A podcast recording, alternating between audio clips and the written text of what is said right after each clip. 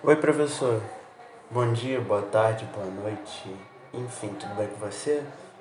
É, o meu grupo sou eu, Yuri Paulino Alves da Silva. E o nome dos outros integrantes do grupo são Gabriel de Souza Belisário, Amanda da Silva Arruda e Natan de Brito Santana. E a nossa turma é o segundo período de mecânica, turma 121. E nós escolhemos e dividimos os temas que são o estado ideal e real e o papel das mulheres na república. A minha parte é o estado ideal, que para o Platão, o estado ideal deve ser harmônico e homogêneo, onde não haja conflitos internos, pois cada cidadão sabe o seu lugar perante a sociedade. E diante de seus inimigos, eles pareçam poderosos e dignos de respeito ou medo por seus adversários.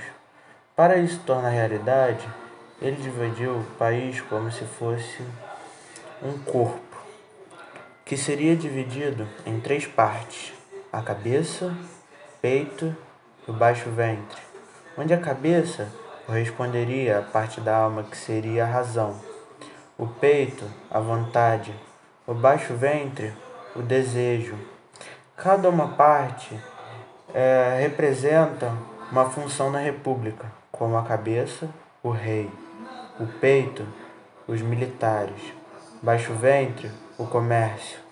E cada parte da alma em equilíbrio gera uma virtude. A razão gera a virtude da sabedoria, a vontade, a coragem, o desejo, a temperança. Em desequilíbrio, gera como se fosse o completo oposto da virtude. A razão geraria a ignorância, a vontade, o medo, o desejo, a desmedida. Para Platão, é, isso tudo girava em torno da educação e da virtude na função de cada indivíduo na, no Estado. É a ideia do bem, harmonia entre as partes, né? Seria isso. E para ele, o rei seria o filósofo. Seria o filósofo, porque o filósofo seria a pessoa mais inteligente que tem nesse governo, né? E para ele, para mim ele era como um, fosse um revolucionário, né? Porque ele pensava muito além da sua época contanto que ele pensava que as mulheres deveriam ter o mesmo papel na, na sociedade que os homens, porque elas são seres pensantes também, né? E, e não deveria ser somente papel das mulheres cuidar dos seus filhos. Eles também deveriam ser educados pelo Estado. Assim seria até mais, bem mais fácil, né? E também a o estado ideal de Platão nos faz lembrar do sistema de castas hindu, no qual o indivíduo, cada indivíduo tinha uma função na comunidade. E era dividido assim. Era dividido em três partes, cada dominante. Casta dominante dos sacerdotes, a casta dos guerreiros e a dos comerciantes. E também, para mim, parece bem com o sistema que era usado nos feudos que era assim: clero, nobreza e camponeses. O clero seria os que oravam, nobreza, os que guerrilhavam, camponeses e servos, os que trabalhavam. Para mim seria igual, porque os dois sistemas eles giram em prol do bem da comunidade deles, entendeu? Enfim, essa é a minha parte e é isso. Valeu, professor. Boa noite, professor. Meu nome é Natan Santana e eu irei dissertar sobre as viagens feitas por Platão ao reino dos Dionísios, ou se assim preferir dizer, Siracusa. Era uma cidade que sofria com um regime tirânico e Platão, depois de receber o convite de seu companheiro Dion para que visitasse sua cidade, viu uma oportunidade de converter tanto o Dionísio Velho, o primeiro rei, quanto o jovem sucessor, em filósofos reis mas conforme veremos, não obteve Platão sucesso em suas ambições, nessa viagem que simbolizava muito para o nosso filósofo. Temos como ótima fonte de informação sobre essas viagens a carta sétima de Platão, Na carta em questão, explana Platão sobre os comportamentos e atos dos políticos dos dois Dionísios, ou seja, dos dois reis, assim como reflete a respeito do Dion, seu amigo, por intermédio de quem conheceu os tiranos e seus atos por uma espécie de exame ou autoexame. Sabendo disso, nos vem a primeira pergunta: por que Platão foi a Siracusa, mesmo sabendo que era um reino tirânico ou tirânico? Talvez seja porque Platão, ao aceitar o desafio de Dion, seu amigo, a ir a Siracusa, viu uma oportunidade de reeducação, de sua reeducação. Platão precisava de respostas de como fazer seu estado perfeito como uma realidade cabível à sociedade daquela época. Mesmo assim, seus desafios eram grandes. Platão foi três vezes a Siracusa, todas as vezes com o intuito de estabelecer o seu tão sonhado governo de um filósofo rei. Não foram de longe viagens tranquilas e nem aconchegantes. Em sua primeira viagem, foi vendido Platão como escravo pelo primeiro rei Dionísio o Velho. Em sua terceira e última, foi proibido de sair de Siracusa pelo rei Dionísio II, sucessor, ou, se preferir dizer, o jovem. Mas graças ao seu amigo Arquitas, conseguiu sair naquela época. No período dessas três viagens se passaram 28 anos e me deparo com a seguinte pergunta: por que insistir tanto em algo que claramente rejeita sua filosofia? Bom, fez parte da vida de filósofos de sua época serem desprezados e ignorados. Platão sabia que a política estava um caos em todos os sentidos, mas desde a morte de Sócrates, a derrocada da democracia grega, Platão se desiludia ainda mais com a política, tanto que ao final de sua trajetória como filósofo, ele exorta sua decepção na carta nona, que diz: Desse modo, só facilitaríamos o acesso de gente desqualificada que não se aproxima dos negócios públicos com boas intenções.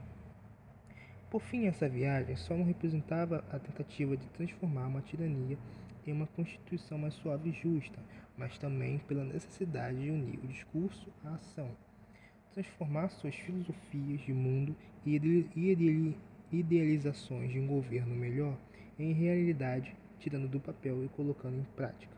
Infelizmente, como já sabemos, Platão não obteve sucesso nessa tentativa cansativa de conversão filosófica.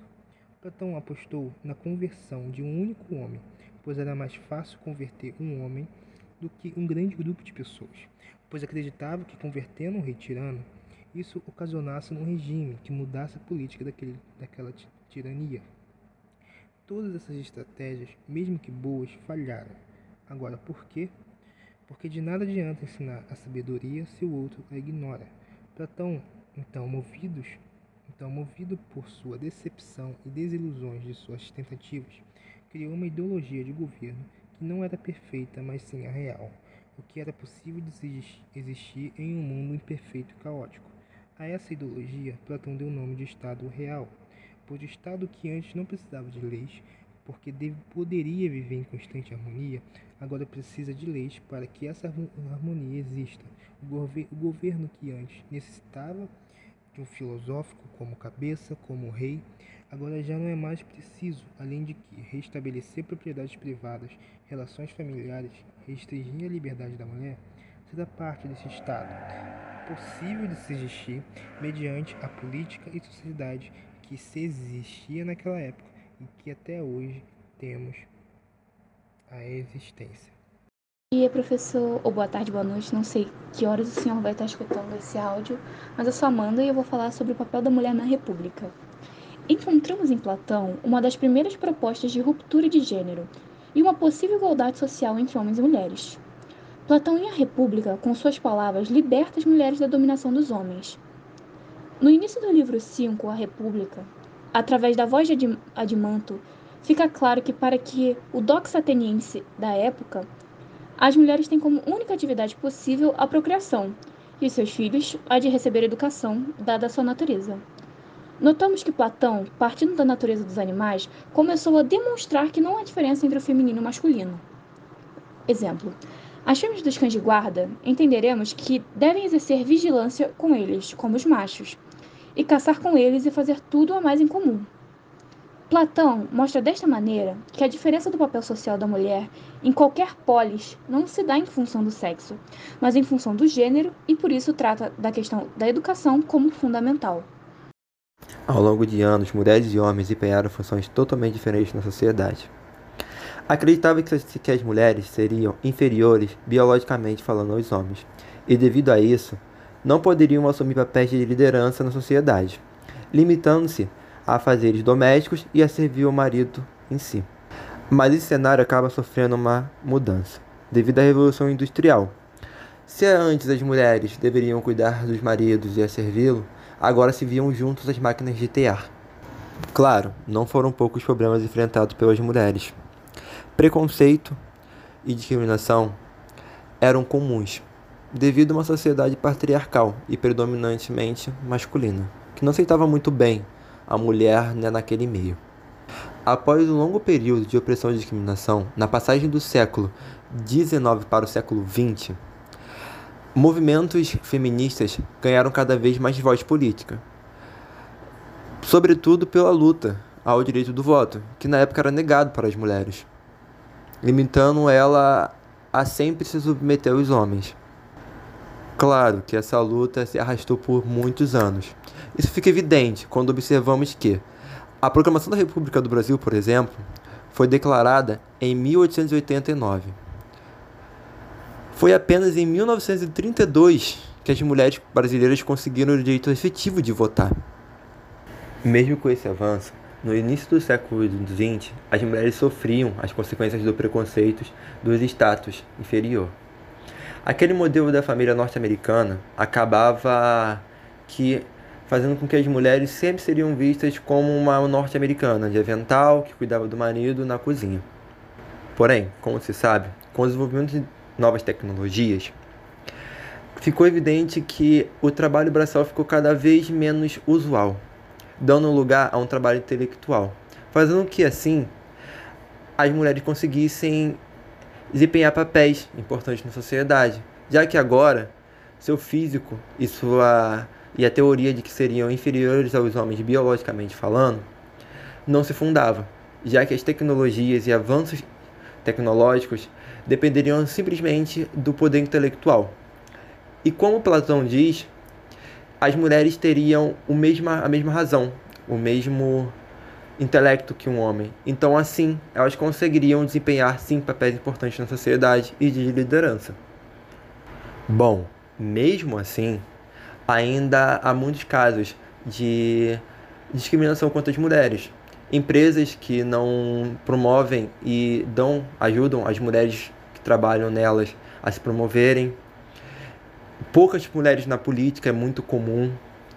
Disso tudo devido a uma herança e um preconceito patriarcal gigantesco que nossa sociedade acaba enfrentando. E que, pelo visto, ainda vai se passar muitos anos até que acabe se entendendo que as mulheres conseguem sim desempenhar papéis importantes na sociedade como um homem.